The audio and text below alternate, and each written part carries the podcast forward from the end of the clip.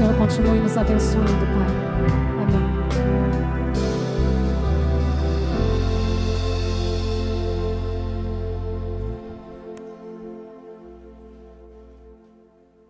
Amém. Amém. Você pode se assentar, por favor.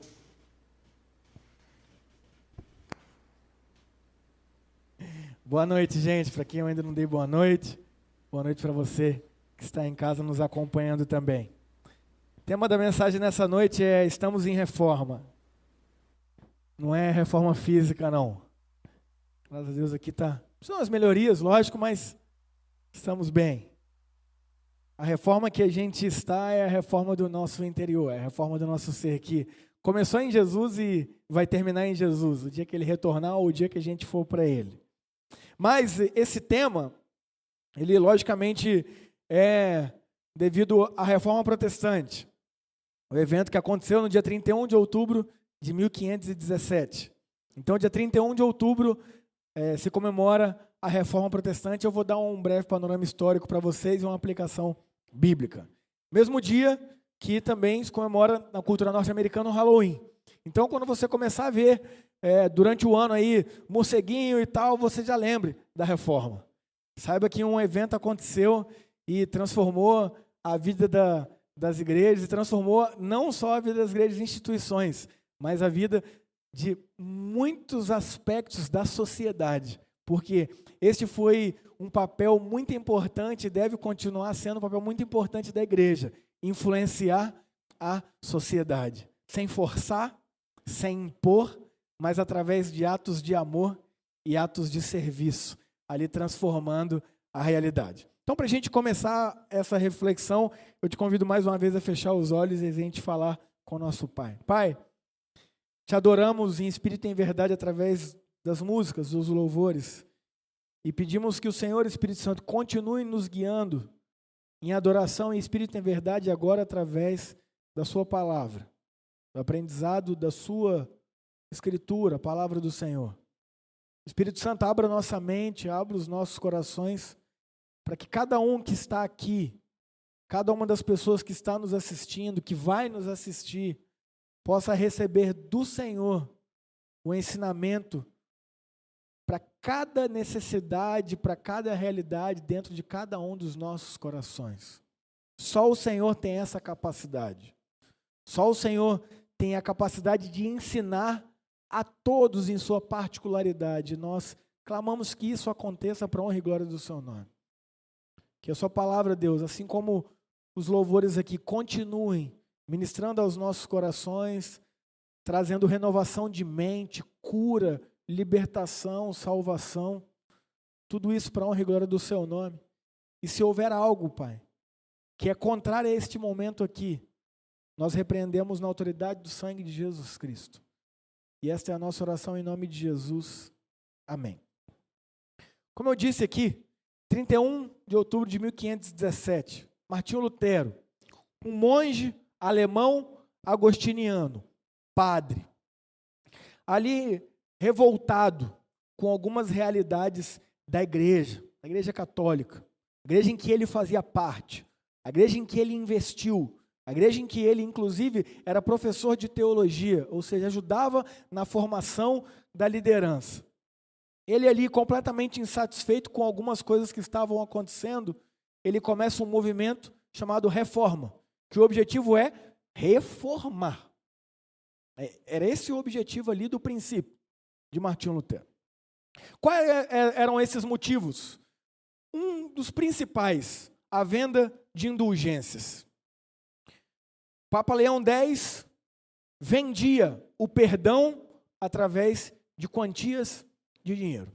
Então, quando você pagava, você recebia o perdão. Se você não pagasse, você não recebeu perdão.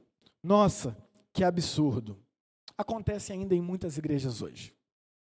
Quantas igrejas aí dizem que para receber a cura, que para receber a transformação, que para receber a bênção de Deus, você tem que tirar tudo que tem no seu bolso, não importa suas contas, e dar tudo para a igreja. É a mesma coisa, uma venda de indulgência moderna. Que Lutero lá atrás, no século XVI, 1517, se revoltou. Um, uma outra grande característica que gerou revolta em Lutero, e obviamente não só Lutero, mas um grande grupo ali de, de, de pessoas, foi a ligação, o emparelhamento da política com a religião. De forma que um rei só permanecia no poder se ele tivesse apoio do Papa. Porque o Papa dominava não só no âmbito eclesial, mas também no âmbito político. E ali muitas corrupções aconteciam. Então, o objetivo de Lutero era fazer uma reforma, que é válida, gente. Totalmente válida. Ele não queria começar uma nova igreja. Ele não queria começar um novo movimento. Ele queria reformar coisas que estavam acontecendo que não estavam sendo legais naquele período histórico. Mas nós não podemos ser injustos de resumir a Igreja Católica a este período. Não.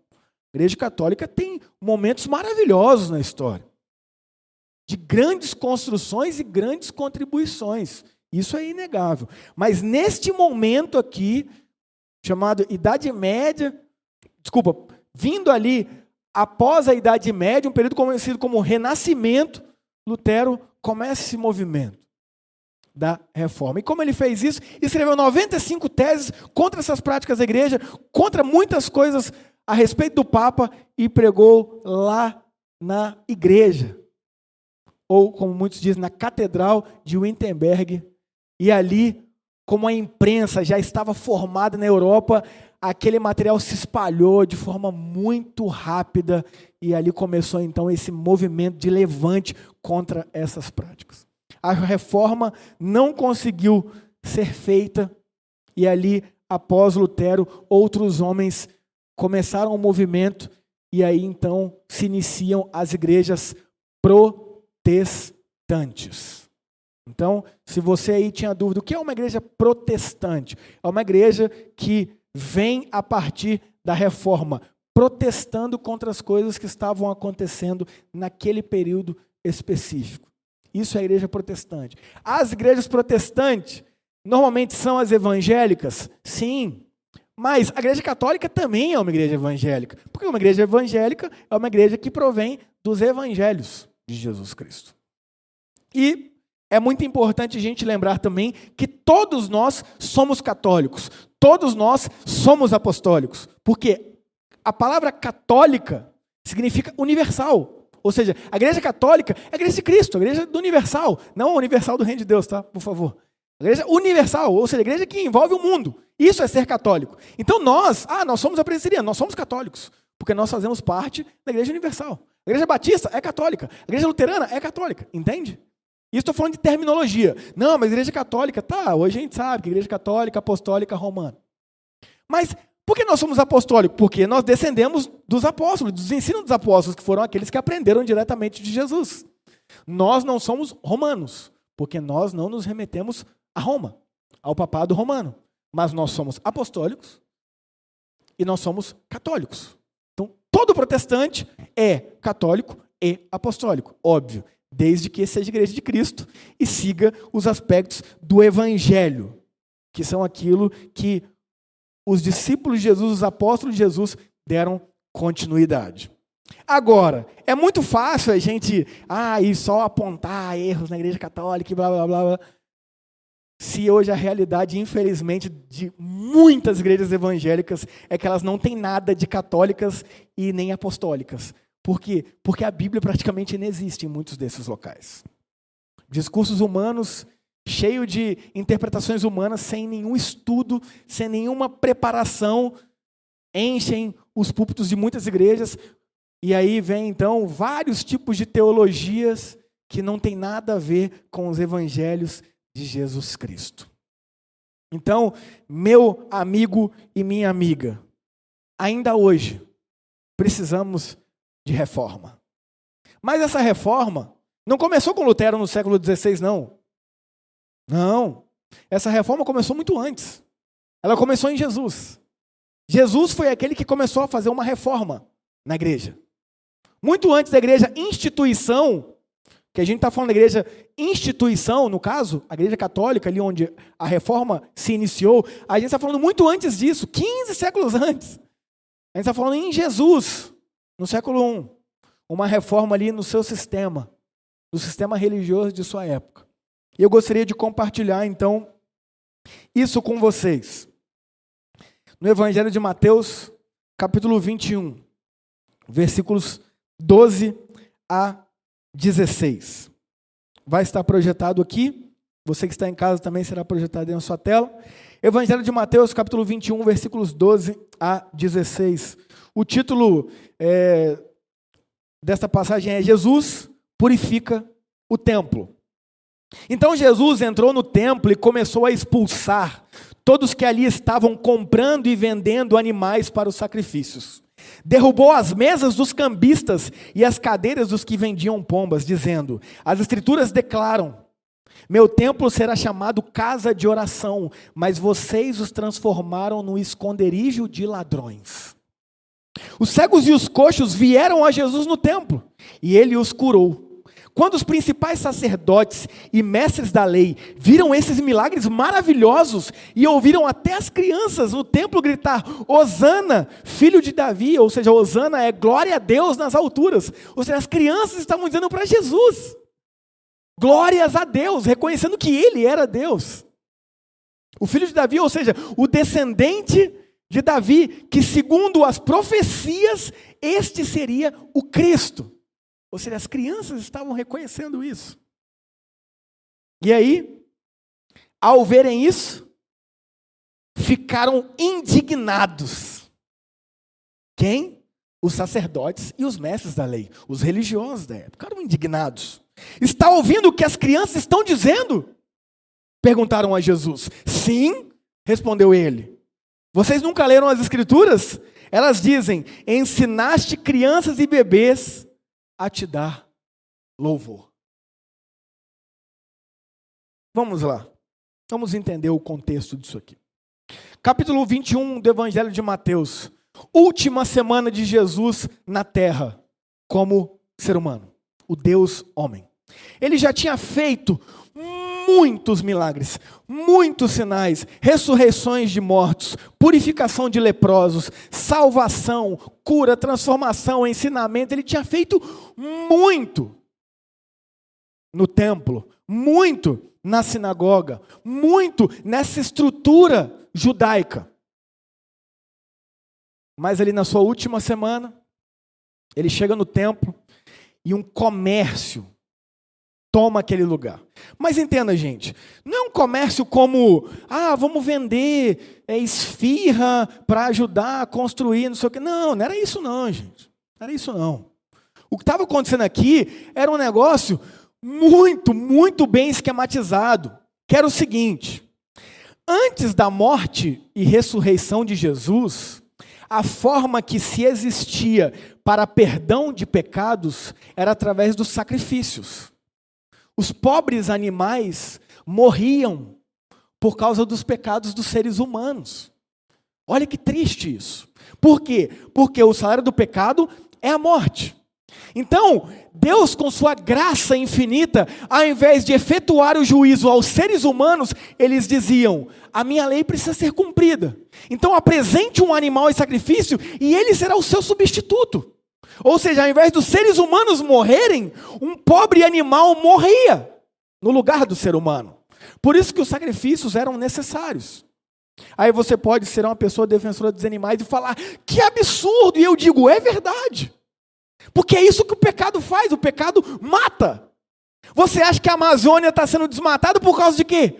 Por causa da ganância humana, por causa do pecado. Você acha que os animais estão entrando em extinção por causa de quê? Por causa do pecado. Você acha que as pessoas estão morrendo aí de fome, de frio, por meio de assassinatos, por causa de quê? Por causa do pecado. E lembre-se, o pecado não é uma força invisível, o pecado ele se manifesta através de nós, seres humanos. Então o pecado mata. E matava animais. E aí Jesus vem e diz: Eu vou morrer de uma vez por todas. Eu serei o sacrifício perfeito. Eu serei o cordeiro que se apresenta de forma perfeita, cumprindo a lei que eu mesmo estabeleci, e nenhum animal, nenhum animal mais precisa morrer. Isso é o evangelho de Jesus. Então, se alguém algum dia te perguntar, por que Jesus precisou morrer? Ele não podia ter vindo aqui e falado, olha só, creiam em mim, se arrependam e vamos para o céu. Fui. Não é que ele precisou morrer, ele quis morrer para cumprir a sua própria lei. O pecado mata. Deus vem aqui e morre a nossa morte. De forma que o pecado não mais precisa nos matar, porque nós temos aquele que morreu em nosso lugar. E nós vivemos a vida com ele e para ele. Mas entende, Jesus aqui ainda está vivo. Jesus não morreu. Então, esse sacrifício ainda acontecia. E aí, olha o esquema que acontecia no templo. Ali, aqueles homens, querendo lucrar em cima do povo, quando uma pessoa chegava lá com o seu sacrifício, e o sacrifício era de acordo com a condição financeira da pessoa. Se a pessoa era pobrinha, ela podia levar uma rolinha, um pombo, um passarinho que ela pegava aí. Se a pessoa tinha uma condição melhor, ela apresentava um cordeiro. Se a pessoa tinha uma condição muito boa, ela apresentava até mesmo um touro, um boi. Sempre perfeito, sem deficiência, sem nenhum tipo de problema, sem doença, nada. O, o sacrifício tinha que ser perfeito. Aí, olha o esquema. A pessoa chegava lá, aqui, eu trouxe a minha pombinha. Eles analisavam e falavam: hum, essa pombinha tem um defeitinho aqui nessa pena. Não vai ter como fazer o ritual para você ser perdoado. Mas olha só, olha que coincidência. Nós temos aqui uma pombinha super perfeitinha, numa pequena bagatela de 500 reais. É pegar ou largar. E aí? Vai ser perdoado ou vai queimar no mármore do inferno no lago de fogo? É isso que eles estavam fazendo. É isso que eles estavam fazendo. Eles estavam enganando as pessoas. Então não era uma vendinha, gente, inocente, como muitas igrejas fazem aí. A gente não tem nem esse costume aqui, mas nada contra. A pessoa vai lá fazer uma festinha, ah, vamos vender uma pizza. Para... Gente, beleza. Ah, eu não gosto. Ah, então não compra. Fim. Mas ninguém vai dizer que você não está sendo apto a Deus porque você não está comprando. Não, aqui o negócio era diferente. Como acontece em muitas igrejas hoje, né? Existem pessoas que dizem que o dinheiro que você não dá para a igreja você vai gastar com remédio. É. O negócio é feio, gente. Hoje em dia está acontecendo o que acontecia lá. Isso é mentira, gente. Isso é mentira. O ato de você contribuir numa igreja ou em qualquer lugar que você faz parte é um ato de generosidade. É mentira eu dizer para você que se você não contribuir, Deus não vai te abençoar. Isso é mentira. É bíblico que dar é melhor do que receber. É, é, bíblico que a generosidade ela produz frutos, mas eu dizer para você que ao você não dar um dinheiro numa igreja, você não vai ser abençoado, isso é uma tremenda de uma mentira. Isso é uma tremenda de uma mentira. E isso que Lutero disse, e isso que Jesus começou aqui, querendo acabar com essa bagunça. E ali, gente, ele foi enérgico. Ele virou mesa. Ele virou cadeira. O homem estava ali irado, mas lembre-se, nunca pecou. Mas eu quero te lembrar uma coisa. Gente, não foi do dia para a noite que ele fez isso, não. Ele está na última semana de vida. Ele, como Cristo, sem contar os outros anos de vida dele, como Cristo, ele ficou três anos servindo no templo, pregando no templo, curando pessoas no templo, e não só no templo, lógico, fora do templo também, amando na prática. E depois de ter feito isso, durante três anos intensos, na sua última semana de vida, ele vira mesas. Por que eu estou falando isso? Porque nós temos uma tendência natural de querer chegar virando mesa, né? A gente quer chegar virando mesa. Mas a pergunta é: o que a gente fez antes? Quanta gente amou, quanta gente serviu, quanto de milagre que a gente foi. Então, gente, eu vou dizer uma coisa para vocês. É, a igreja, que somos nós, tá? Isso aqui é uma instituição, a igreja, que são as pessoas, é, nós somos falhos, nós somos limitados. É um fato. E você que frequenta aqui a IP Cavinato, você sabe que a gente passa dificuldades aqui. Porque nós somos humanos. Você sabe que pode ser que você veja uma coisa ou outra que você fique chateado, tá, faz parte. Nós somos seres humanos. Precisamos, lógico, sempre buscar evoluir, sempre buscar crescer. Mas isso faz parte. E aí tem muitas pessoas que querem revolucionar a igreja. E tá certo, é isso mesmo. Mas para a gente fazer isso, A gente precisa seguir o exemplo de Jesus, de estar nela, de participar dela, de amar nela, de ser milagre nela. E aí, depois de um tempinho, a gente vira umas mesas mesmo. E é isso. E é isso. Reforma é isso. É continuar sempre se voltando para os valores bíblicos, condenando tudo aquilo que vai contra os ensinamentos do nosso Senhor Jesus Cristo. Mas entenda, Jesus fez isso no templo. Você viu Jesus indo lá na Grécia, que era a maior influência do mundo antigo em sua época, com suas filosofias, com todos os seus ensinamentos, que eram completamente contrários à palavra do Senhor. Você viu Jesus indo lá nas universidades de Roma, virando mesa, virando cadeira? Não. Jesus fez isso no templo. Jesus fez isso no templo. Nos revoltamos a ver as coisas que acontecem no mundo afora. Isso é absurdo. Isso não reflete os valores do Senhor. Coisas piores estão acontecendo dentro dos nossos templos. E o que, que a gente tem feito? Nada. Mas nos incomodamos com o que está acontecendo lá fora. Gente, entenda. O mundo lá fora não tem compromisso com os princípios do Evangelho. O mundo lá fora não tem a palavra de Deus como regra de fé e prática. Então, meu querido e minha querida, acostume-se a ver coisas no mundo lá fora que são completamente contrárias às realidades ensinadas aqui. Mas nunca se acostume a ver essas coisas dentro das nossas vidas, dentro das nossas instituições. E esse que é o problema. Nós estamos olhando demais para lá e olhando de menos para cá.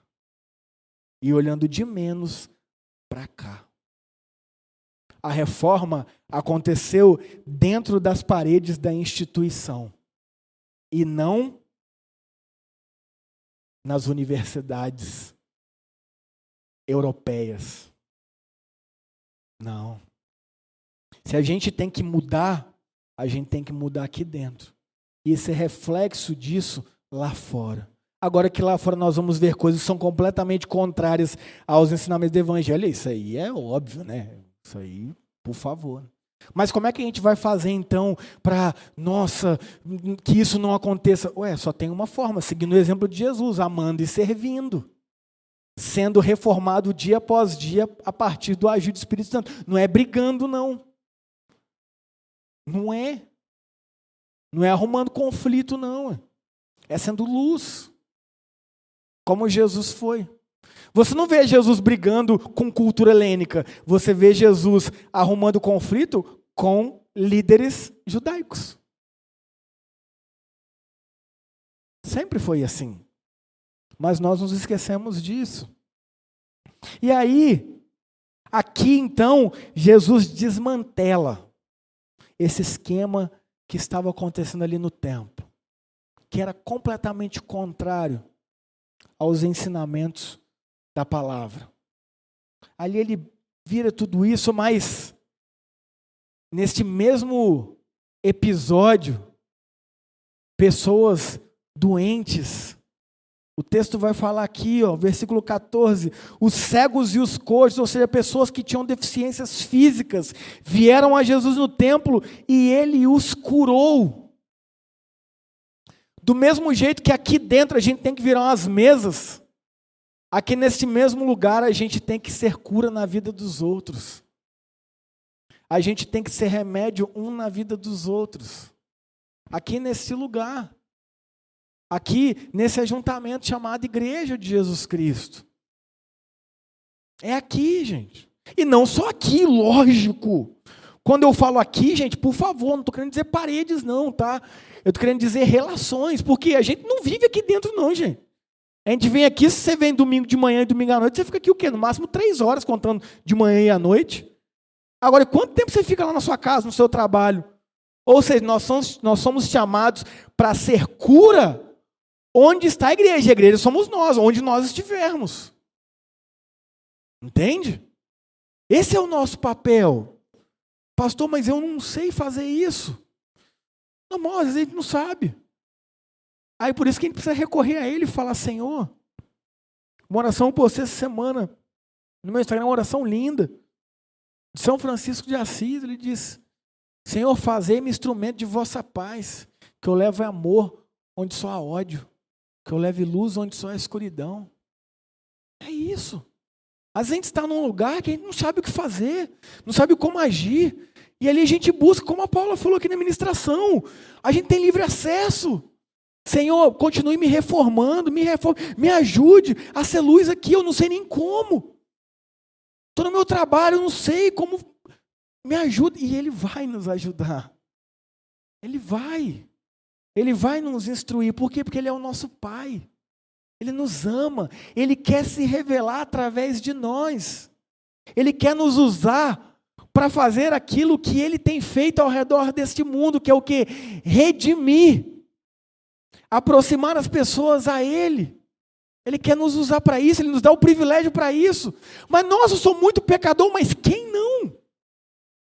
A gente tem falado aqui na escola bíblica dominical sobre o Deus que Jesus conhece. E hoje a gente falar um pouco do discípulo Mateus, que era de uma raça de pecador odiada pelos judeus. E Jesus fez o que para esse cara? Vem, vem, ele falou: É lógico que eu vou. Vou seguir o maior de todos os rabinos que faz milagres e maravilhas que ninguém nunca viu. Eu vou. Aí Mateus falou assim: Jesus, vão comer comigo lá em casa? Aí Jesus fala: Lógico. Posso chamar meus amigos? Jesus fala: Lógico. Quem eram os amigos de um coletor de impostos? Considerado traidor da nação, que era proibido de entrar no templo, que era proibido de entrar nas igrejas da época, de tão pecador que era considerado aquela raça. Quem eram os amigos dele? Pessoas como ele. Aí Jesus está lá na casa do cara, que era considerado a pior raça de pecador que existia, com um monte de gente do mesmo estilo. Aí os líderes da época, como aqui, né, os fariseus, sacerdotes, mestres da lei, chegam para os discípulos de Jesus e falam: oh, como é que o mestre de vocês senta com esse monte de pecador aí, cara? Aí Jesus falou o que para eles? Meus amigos, quem precisa de médico são os doentes.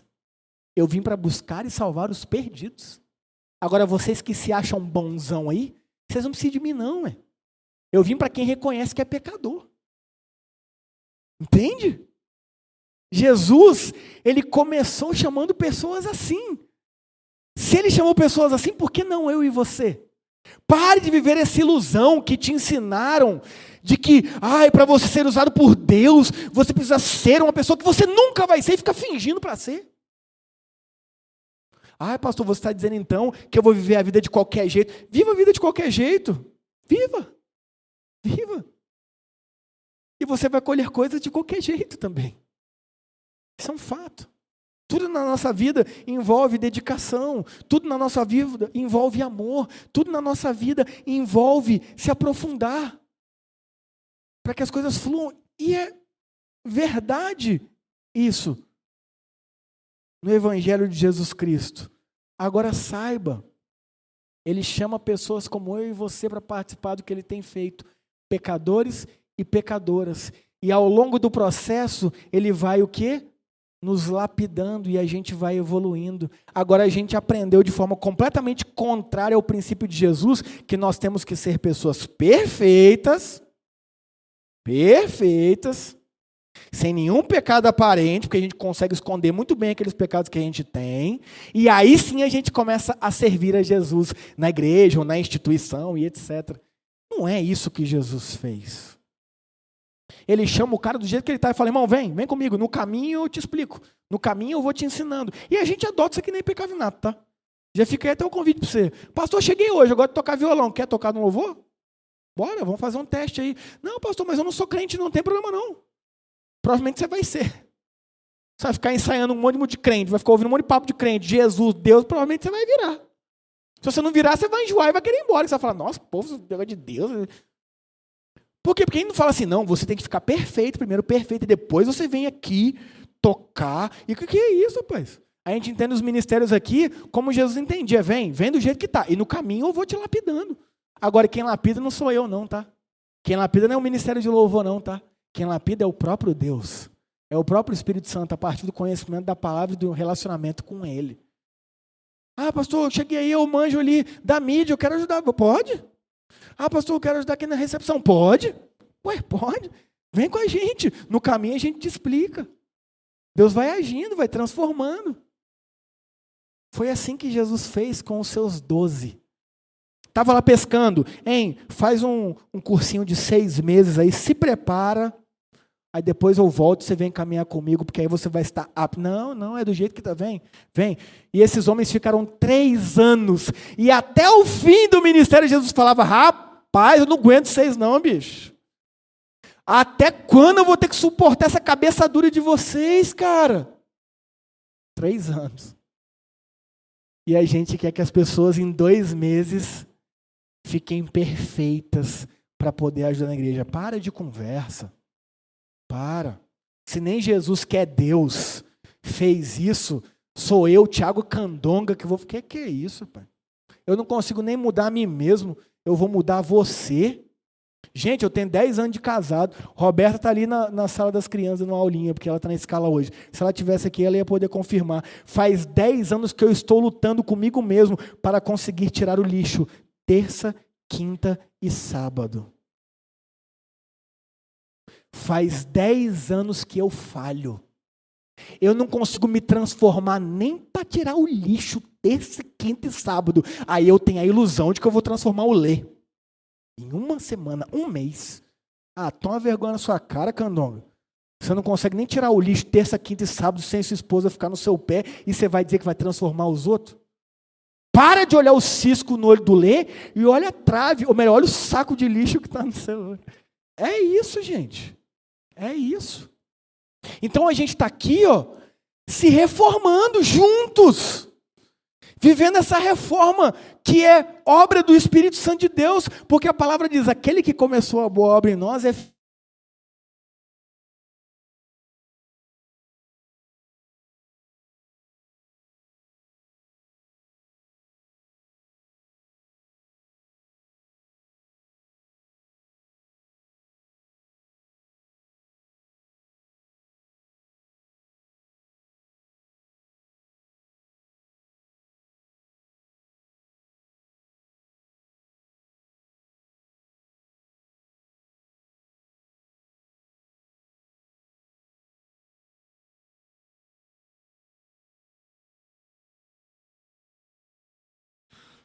Oi.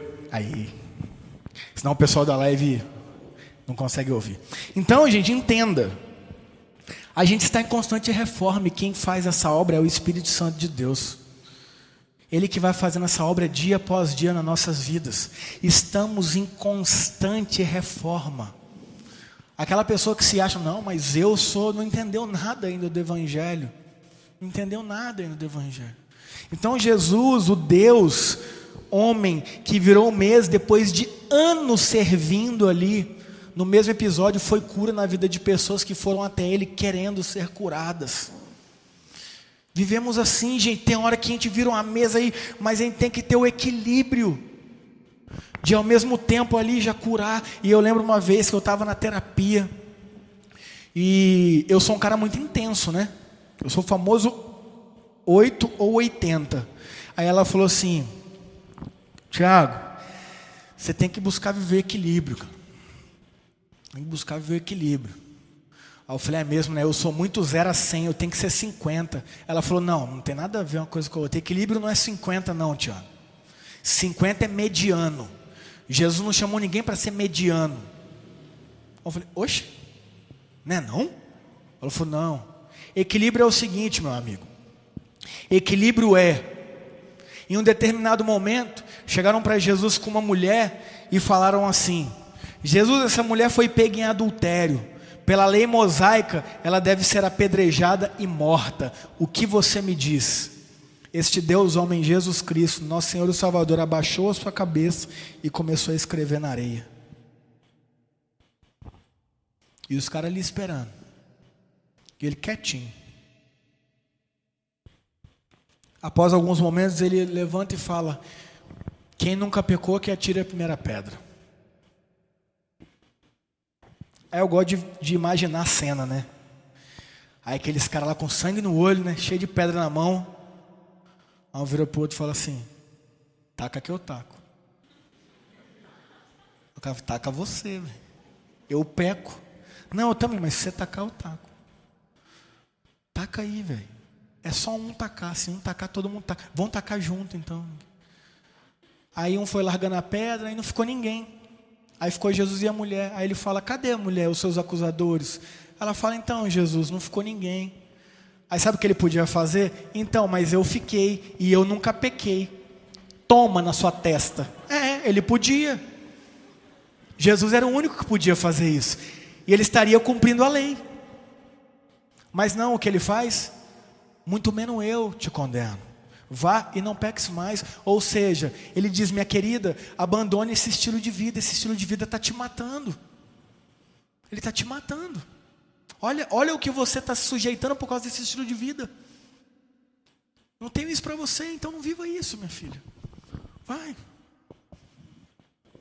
Esse homem ficou em silêncio naquele momento. Só que nesse momento aqui, quando ele chegou no templo, ele abaixou a cabeça e ficou escrevendo? Não, ele fez o quê? Ele virou mesa. Ele virou cadeira. Então entenda a definição de equilíbrio. Equilíbrio é você ser zero quando é para ser zero e cem quando é para ser cem. Mas como é que eu vou saber isso? Espírito Santo de Deus. Espírito Santo de Deus. Não existe regra. Não existe regra. Há momentos que eu tenho que me calar. Fala, candonga. Não. Não é para eu falar. Mas você é o cara que sempre fala. Não, mas não é para eu falar. Há momentos que é para eu chegar virando mesa. Mas isso deve ser feito pelo agir do Espírito Santo. Se for motivado pelo meu ego, se for motivado pelas minhas verdades, se for motivado pela minha justiça humana, não vai refletir Cristo, vai machucar as pessoas, vai fazer mal, muito mais mal do que bem. E é só o Espírito Santo que pode nos levar a isso. Então, equilíbrio não é ser 50. Equilíbrio é ser zero quando é para ser zero, 50 quando é para ser 50, 100 quando é para ser 100. E é o Espírito Santo que vai nos conduzir a isso. É o Jesus que virou mesa e logo no momento ali estava curando as pessoas que foram até ele. E aí, o que acontece? Os mestres da lei, os sacerdotes, ou seja, os líderes da religião judaica ficam revoltados ao verem milagres. Gente, olha o que, que a religiosidade faz. A religiosidade é tão satânica que os caras veem milagres e ficam indignados. Você percebe o perigo que é a religiosidade, cara? Jesus está fazendo milagres. Olha o que diz aqui. Versículo 14: Os cegos e os coxos vieram a Jesus no templo, ele os curou. Quando os principais sacerdotes e mestres da lei viram esses milagres maravilhosos e ouviram até as crianças no templo gritar: Hosana, o filho de Davi, ou seja, glórias a Deus nas alturas, ficaram indignados. Cara, religiosidade é isso, velho. A pessoa vê um milagre maravilhoso e ela fica indignada. Por quê? Porque aquilo não seguiu a cartilha que ela considera. Não, mas é, não deveria ser assim. Mas quem disse? Não, as nossas, a nossa instituição define. Amigo, é Deus. Deus não cabe dentro da nossa instituição. Deus não cabe dentro dos nossos achismos. Eu fico perplexo quando eu vejo pessoas falando assim, não, porque Deus não age assim. Eu falo, nossa, desculpa aí, Deus. A pessoa, ela, agora, ela, ela, ela, ela, tem a agenda de Deus, sabe? Não, eu, eu sou conselheiro de Deus, eu sei como ele é. Amigo, se você for ler a Bíblia, você vai ver coisas que Deus fez que a gente só crê porque está ali. Porque se não tivesse ali, não tem razão nenhuma. Vou te contar uma que eu gosto muito. O profeta pegou um machado emprestado. Aí ele estava lá, tum, usando o machado, o machado caiu na água, afundou. Aí ele falou: Nossa, estou perdido, o machado é emprestado. Aí o que, que ele fez? ele sentiu que ele deveria cortar um pedacinho de madeira e jogar na água. Aí ele cortou um pedacinho de madeira e jogou na água e aquele machado boiou. Isso tem lógica, gente? Mas a gente crê porque está na Bíblia. Mas por que Deus fez isso? Gente, era só um machado, não podia comprar outro machado, não? Vai trabalhar e vai comprar outro machado, aconteceu. Mas não, naquele momento específico, Deus fez assim. Agora você acha que todo mundo que deixou o machado cair na água, jogou uma madeirinha e ele boiou? Aham, uhum. deixa seu machado cair na água para você ver. E, e, e, joga uma madeirinha lá para você ver. Você não vai trabalhar com outro machado para devolver. Não. Agora, existem situações que são extraordinárias.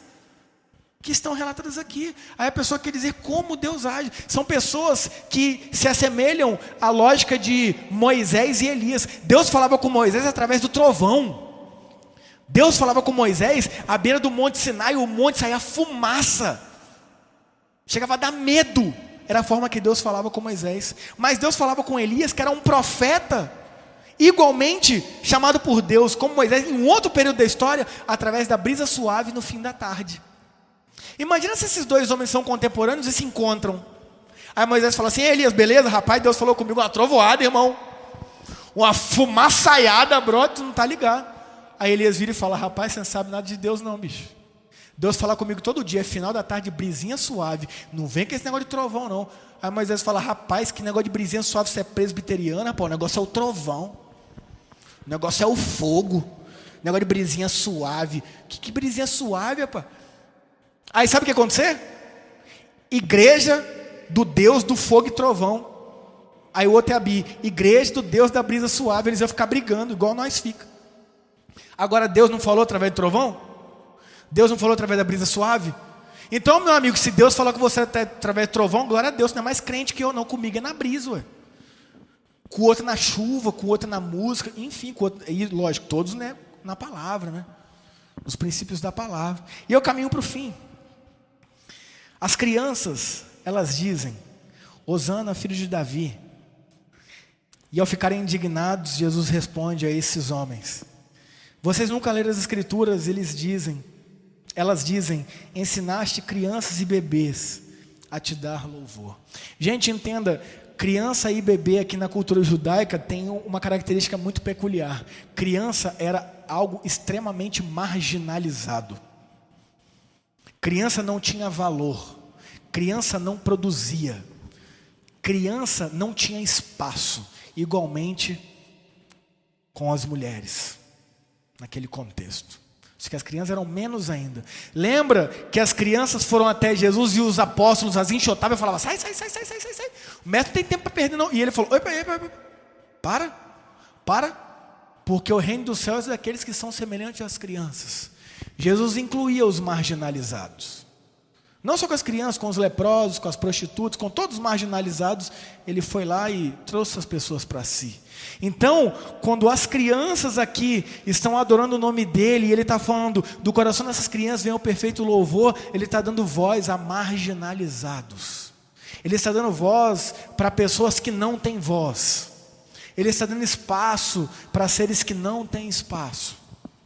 Então, meus amigos, eu quero dizer para vocês, concluindo, a reforma acontece quando nos posicionamos dentro das nossas instituições e principalmente dentro de nós mesmos, revirando mesas naquilo que não reflete o Evangelho de Jesus Cristo. Eu tenho que virar mesa dentro de mim, nos meus comportamentos que não refletem Jesus. Sabe por quê, gente? Porque esses comportamentos vão fazer mal para mim. Vão fazer mal para a minha família, vão fazer mal para a sociedade que está ao meu redor, porque Deus continua sendo Deus, tá? Só queria deixar claro isso. Deus não é menos Deus se a gente está vivendo o que Ele tem para nós ou se a gente não está vivendo. Entende? Deus ele não está tipo assim, ai, drogas, aí pecavinato não está sendo a igreja que deveria. Poxa, estou sendo menos Deus. Não, Ele continua sendo Deus. Perfeito, santo, santo, santo, maravilhoso. Quem perde somos nós. Por quê? Porque os caminhos dele são caminho de vida. E quando você não trilha caminhos de vida, a gente vai aí, né, tropeçando e bate cabeça, e a gente sabe muito bem o que é isso. A reforma acontece nisso. A reforma acontece também quando nós passamos a ser cura e milagre na vida das pessoas que estão ao nosso redor. Dentro da igreja, lógico, mas nós somos a igreja, então onde a gente estiver. Isso é viver a reforma, gente. Muito mais do que ficar, eu sou de uma igreja protestante, reformada e blá blá blá, e, e os cinco solas, que são coisas maravilhosas. Mas muito mais do que isso é viver a reforma no nosso dia a dia onde a gente está, sendo cura para as pessoas que estão ao nosso redor, sendo luz em meio à escuridão, levando amor onde só há ódio, levando paz onde só há guerra, levando calmaria onde só há tempestade. A reforma ela também acontece quando nós damos ouvidos aos marginalizados e excluídos, trazendo-os para o nosso convívio, para que aqui, no nosso meio, eles sejam ouvidos, abraçados e tenham espaço. Ninguém quer abraçar os marginalizados. Ninguém quer. Mas Jesus quis. Jesus quis. Enquanto os leprosos eram excluídos da sociedade e da igreja, Jesus ia até eles e os curava. Enquanto os publicanos, cobradores de impostos, eram proibidos de entrar nos templos e sinagogas, Jesus os chamou para serem seus discípulos e caminharem lado a lado com eles. Enquanto as prostitutas eram vítimas de apedrejamentos e pena de morte por seus pecados, Jesus as absolvia e indicava um novo estilo de vida e trazia essas mulheres para andar junto com ele. Essa é a verdadeira reforma. A verdadeira reforma nada mais é do que dia após dia voltarmos a nossa mente e o nosso coração para a palavra de Deus que nos instrui a viver o estilo de vida de Jesus Cristo. Todos nós aqui estamos aptos e aptas a viver essa reforma dia após dia. Sabe por quê? Porque ela não depende nem de mim nem de você, depende do próprio Deus. Nós não temos essa capacidade. Nós participamos nós somos agentes ativos nesse processo. Mas quem de fato faz esta obra é o nosso Deus. Que a gente possa ser uma igreja reformada, e lembre-se, igreja somos nós, tá? Não estou falando das paredes da instituição, estou falando da igreja, de fato que é igreja. Que nós possamos ser uma igreja reformada e constantemente reformando. Amém? Feche os olhos, vamos orar mais uma vez. Pai, louvado seja o seu nome, Deus. Obrigado por esse movimento da reforma que começou em Jesus Cristo. Quem veio aqui, Pai, de fato transformar as estruturas não sociais, não institucionais, mas principalmente as estruturas dentro dos nossos corações. O que ele mesmo diz o meu reino não é deste mundo. Jesus não veio aqui reinar em instituições. Jesus não veio aqui reinar em religião judaica ou qualquer outra religião, porque ele nem inventou o cristianismo, nós inventamos. Jesus veio aqui reinar em nossos corações, nos ensinando a viver o estilo de vida que ele tem, que ele mesmo viveu e que se torna possível a partir da obra do Espírito Santo, o Deus Espírito.